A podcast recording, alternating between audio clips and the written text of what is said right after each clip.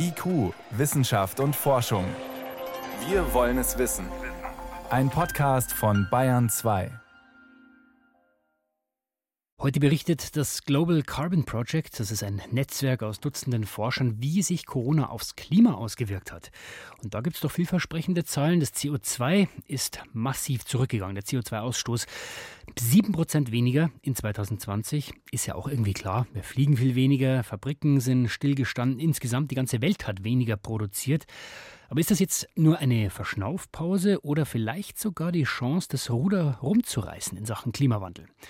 Das konnte ich vor der Sendung Julia Pongratz fragen, Professorin am Lehrstuhl für physische Geographie und Landnutzungssysteme an der Ludwig-Maximilians-Universität in München.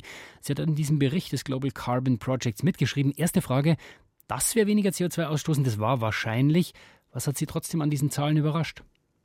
Die Größe der Reduktion ist schon erstaunlich. Also wir haben einen noch nie erreichten Rückgang. Mit diesen 2,4 Milliarden Tonnen CO2, die wir sehen, ist das eben deutlich stärker, als wir beispielsweise in der Finanzkrise hatten oder nach dem Zweiten Weltkrieg.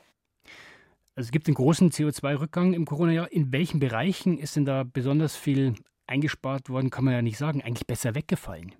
Der Hauptsektor, der da zu diesen Reduktionen beigetragen hat, ist der Transportsektor. Der ist auch global vor Corona also relativ wichtig, ist einer der größeren Sektoren mit ungefähr 21 Prozent trägt er zu den globalen Emissionen bei.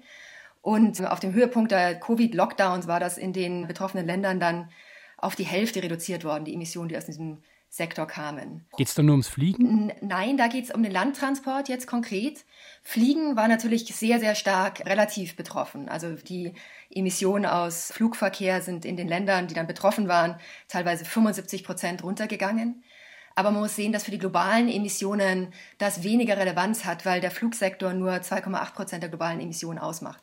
Das heißt, riesiger Rückgang natürlich für die Flugindustrie ganz gravierend. Für die globalen Emissionen war aber der Landverkehr der deutlich dominierende Term. Wenn wir daran überlegen, was jetzt in Deutschland vor allem an Verkehr zurückgegangen ist, versorgt wurden wir alle gut. Aber natürlich, wir sind im Homeoffice geblieben und das hat sich ja auf den Straßen deutlich ausgewirkt. Aber auch die Emissionen von Industrie sind deutlich zurückgegangen und zum gewissen Grad auch aus Stromerzeugung. Dann kommen wir noch mal zu den in Anführungsstrichen Bösewichten, zu den äh, Sektoren, wo sich weniger getan hat. Wo, wo hat sich denn weniger oder gar nichts getan? Nicht erstaunlicherweise hat sich im Gebäudesektor wenig getan. Wir, ähm, da gibt es keinen klaren Trend. Natürlich, wir sind mehr zu Hause geblieben. Das war nicht zu erwarten, dass ähm, da die Emissionen runtergehen. Und was man auch ganz klar sagen muss, ähm, die fossilen Emissionen sind der ähm, größere Part in den von Menschen verursachten CO2-Emissionen. Aber der andere große Spieler sind die Landnutzungsemissionen. Und da sehen wir nicht, dass die ähm, signifikant abnehmen. Also die Landwirtschaft. Die, ja, also Emissionen aus Landnutzungsänderung. Also dazu gehört beispielsweise Entwaldung für Landwirtschaft. Und 2019 war da ein sehr außergewöhnliches Jahr. Da ähm, wurde im Amazonas sehr stark abgeholzt. Gleichzeitig war es enorm trocken in Indonesien, sodass die Emissionen dort hochgegangen waren aus Entwaldung, aus Torfbränden. Und ähm, diese letzte Anomalie, das mit Indonesien, das hat sich wieder zurückgefahren, nachdem dort die äh, Regensaison einsetzte. Also die Emissionen sind jetzt 2020 nicht mehr so stark. Aber die Entwaldung Amazonas geht weiter.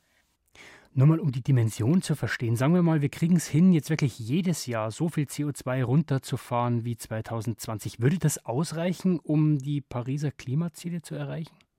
Wir müssten jedes Jahr ein bis zwei Milliarden Tonnen CO2 aus der Atmosphäre entfernen, mindestens ähm, bis 2030. Danach ist das nicht so klar zu sagen, weil es dann auch davon abhängt, wie sehr es uns gelingt, bis dahin aktiv CO2 aus der Atmosphäre zu entfernen über die sogenannten Negativemissionstechnologien. Aber es ist klar, dass wir auch nach 2030 noch ganz stark die Emissionen weiter reduzieren müssen, weil wir ja beispielsweise für das 1,5 Grad Ziel Mitte des Jahrhunderts auf Netto Null Emissionen landen wollen.